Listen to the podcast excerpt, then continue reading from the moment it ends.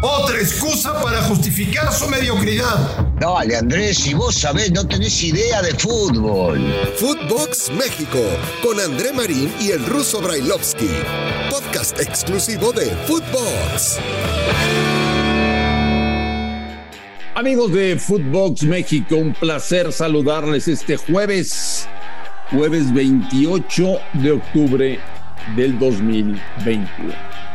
Llegó el día, llegó el día. Hoy por la noche, en Monterrey, se juega la final de CONCACAF entre los Rayados y el América. El que gane irá al Mundial de Clubes, levantará el trofeo y estará sumamente fortalecido de cara a la liguilla del fútbol mexicano. Muchas cosas han pasado en Monterrey en las últimas horas. La primera, que los directivos del fútbol mexicano, en una buena decisión, apretaron a CONCACAF para que el arbitraje de hoy fuera mexicano y lo lograron. Fernando Hernández será el encargado de llevar a cabo el partido de la final. La segunda está en Monterrey, Víctor Montagliani, el presidente de la CONCACAF, acompañado de una comitiva de la FIFA, revisando el estadio de Rayados, que será sede de la Copa del Mundo del 2026. Así que mucho movimiento. Lo más importante, el partido de esta noche para ver quién es campeón de la CONCACAF y viajará en el mes de enero a los Emiratos Árabes para jugar el Mundial de Clubes de la FIFA. El señor Bailovsky se levantó muy temprano, no podía dormir, tiene ansiedad, tiene ataques de pánico. Eh, en la mano derecha tiene un trébol de cuatro hojas, en la mano izquierda una pata de conejo y está pidiendo, pidiendo a Dios que su equipo no vaya a perder el día de hoy. Ruso, ¿cómo estás? Bien, buenos días. Mucho de lo que dijiste en un principio coincido con la parte que hablabas con respecto a la decisión de ir y encarar a los federativos de Centroamérica para poder llegar a tener un arbitraje mexicano, me parece lo más justo. Digamos que eh, en el país de los ciegos el tuerto es rey, y entonces el arbitraje mexicano es mejor definitivamente. Y entonces está bien que hayan decidido por ese lado y que vaya a haber un arbitraje que conoce a los futbolistas y que conoce bien el fútbol mexicano, punto uno. En lo que no estoy de acuerdo, por supuesto, es que no dormí o que me levanté con un trébol de hojas y no sé cuántas cosas más que dijiste y que no dormí. Dormí bárbaro, me levanté contento, tomando mi mate como todos los días y voy a esperar que se juegue la final para después empezar a hablar de lo que sucedió y quién fue el que hizo mejor las cosas milagrosamente parece que los lesionados de tu equipo están listos, ¿no? Recordá, si la gente también recordará que yo dije que posiblemente estén especulando con ese tema y que viajaron los cuatro y que no sabemos si van a jugar o no van a jugar, pero definitivamente yo, yo pienso ¿eh? que eh, tres de los cuatro por lo menos pueden estar al 100% para jugar este partido. No lo sé el caso de, del mediocampista peruano Aquino, porque en realidad dicen que fue un, una contractura y por lo visto en la cancha parecía que fue un pequeño tirón y un pequeño tirón ya pasa a ser un desgarro y entonces se ve muy difícil que si está desgarrado pueda llegar a jugar. Solamente jugará si fue una pequeña contractura y ven que está al 100. Ahora, si fue una contractura y tan cercana al partido del día de hoy, posiblemente, posiblemente se corra el riesgo y lo hemos visto en el mundo con futbolistas que, que lo han hecho. Recuerdo todavía aquella final cuando Diego Costa, el Atlético de Madrid, Real Madrid, salió a la cancha y después no pudo jugar todo el partido. Entonces habrá que ver cómo se siente Aquino y qué puede llegar a darle al equipo si es que está como para jugar.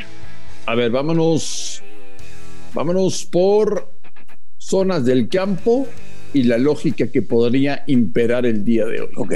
Ochoa en la portería, Jorge Sánchez. Eh, ¿Qué pareja de centrales quieres? No, yo no sé eh, cuál dispondrá el técnico. Eh, parecía, ¿no? Parecía que el titular indiscutido para el técnico era Cáceres y que entrará a jugar él o con Valdés o con Aguilera. Aguilera no jugó el último partido, podrá ser tomado en cuenta, pero de los tres va a salir, van a salir seguramente dos y Fuentes tomará el carril izquierdo. Fuentes de lateral izquierdo. Entonces. En la mitad de la cancha tenemos la duda de qué sucede con Aquino. Va a estar Richard Sánchez, seguro va a estar Richard Sánchez. Eh, y ahí empiezan mis dudas, Russo.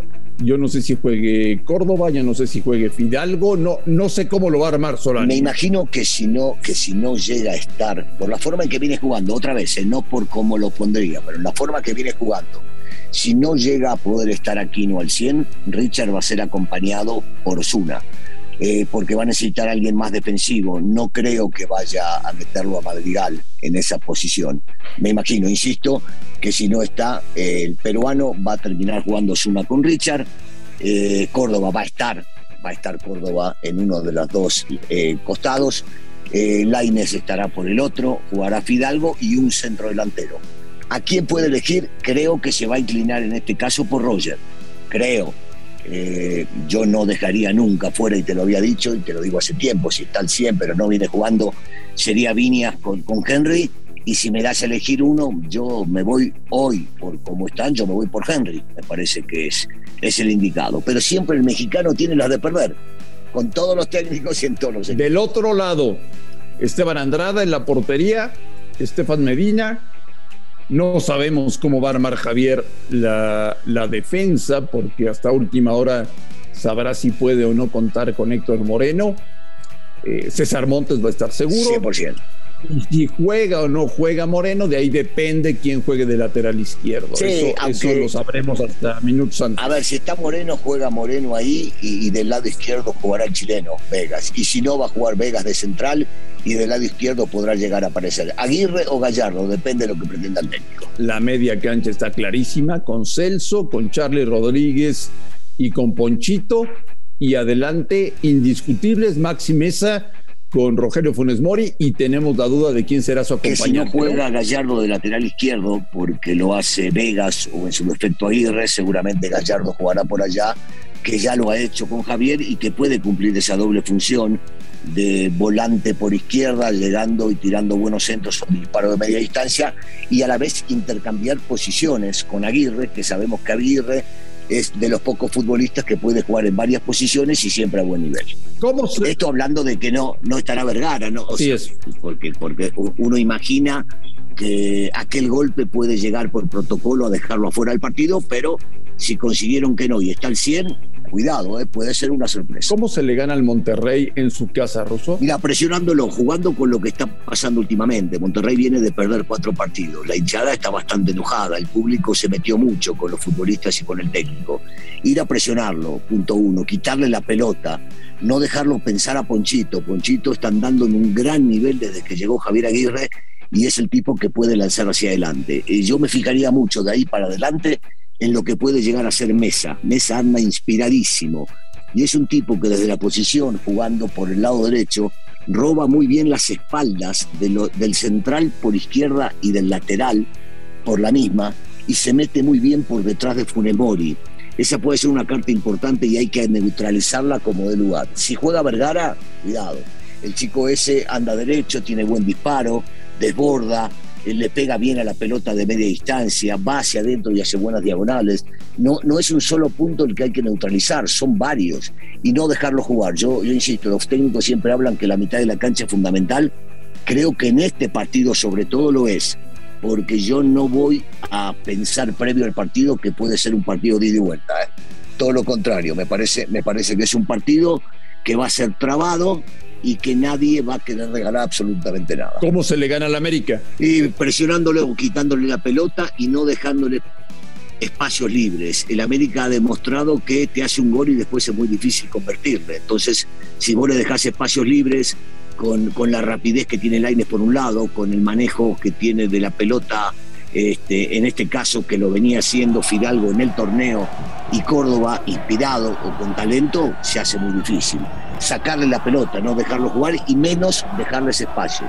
Vos le dejás espacios libres a la América y lo empezás a atacar y ahí es donde se puede hacer mucho más complicado el partido contra ellos. Es tanto ruso lo que está en juego esta noche que el partido será malo, rocoso. Yo, no diría malo, eh, rocoso es posible trabado también, que haya muchas marcas y que nadie regale nada, insisto en que sí. Y hay un punto que es clave cuando los partidos se desarrollan de esta manera y donde hay demasiadas trabas durante el mismo, que es la pelota balón parado y los dos equipos demostraron tener deficiencias defensivas, no a la ofensiva. A la ofensiva los dos son buenos, pero se van a enfrentar con, entre ellos mismos, con defensivas que han tenido muchos problemas en los centros aéreos. Sabemos que Andrada es de salir y de salir más de lo que hace Ochoa. Sabemos que Ochoa es más arquero que cualquier otro cuando está bajo los tres palos. Pero cuando se vienen centros peligrosos eh, y los dos equipos saben que defensivamente les cuesta, posiblemente el rival, y hablo de uno y del otro, van a querer aprovechar esas circunstancias. Hoy está en juego la credibilidad del proyecto Javier Aguirre. Para mi gusto no. Para mí Javier Aguirre es el, mejor. Eh, lejos sobre todo de los mexicanos y que lo han marcado en el exterior y por eso dirigió donde dirigió y tanto tiempo. Eh, yo no lo pondría en riesgo. Sí, por supuesto, los técnicos viven del día al día y del hoy. Y, ganar lo pondría en una posición muy tranquila para seguir trabajando con el equipo y pensar en la liga. El perder lo seguiría poniendo entre duda para mucha gente o en entredicho de lo que puede llegar a ser si continúan o no. De lo que estoy seguro es que si ganan todo el mundo feliz. Si llegan a perder, y estoy hablando del caso de Monterrey, se van a meter muy feo con ellos porque hoy sí, eh, y lo hicieron bien los dirigentes de Monterrey, se dedicaron a vender muchas entradas para la gente de allá, a las que le va a Monterrey, y va a ser, calculo yo, un 70, un 80% aficionados de Rayados. Pues ojalá, Ruso, que mañana temprano, gane quien gane, estemos hablando de que el partido cumplió con las expectativas, de que vimos la mejor versión de ambos, eh, de que no hubo errores arbitrales, de que la gente se comportó a la altura, de que no hubo que parar el partido por algún grito o alguna estupidez. Que termine bien la fiesta, ¿no? Que, que, que esto concluya de buena manera y que el ganador empiece a comprar boletos para ir a Emiratos Árabes Unidos. Sí, es lo importante, que no, que no haya ningún tipo de agresiones, que podamos llegar a ver un buen partido y eso lo veremos con el desarrollo. Eh, y que lo más importante, que sea una fiesta. Va a tener que ganar uno y alguien va, a alzar la copa. Que, que el que pierda, pierda tranquilo, sepa perder y que sobre todo el público se comporte de buena manera. Tú quieres que gane el América, 100%. yo quiero que gane el Monterrey. No hay duda, siempre estamos uno de un lado y el otro del otro, es normal. A nombre de Daniel Alberto Brailovsky y de André Marín, esto fue Footbox México, jueves 28 de octubre, día de la final de CONCACAF. Gracias por escucharnos y los esperamos el día de mañana.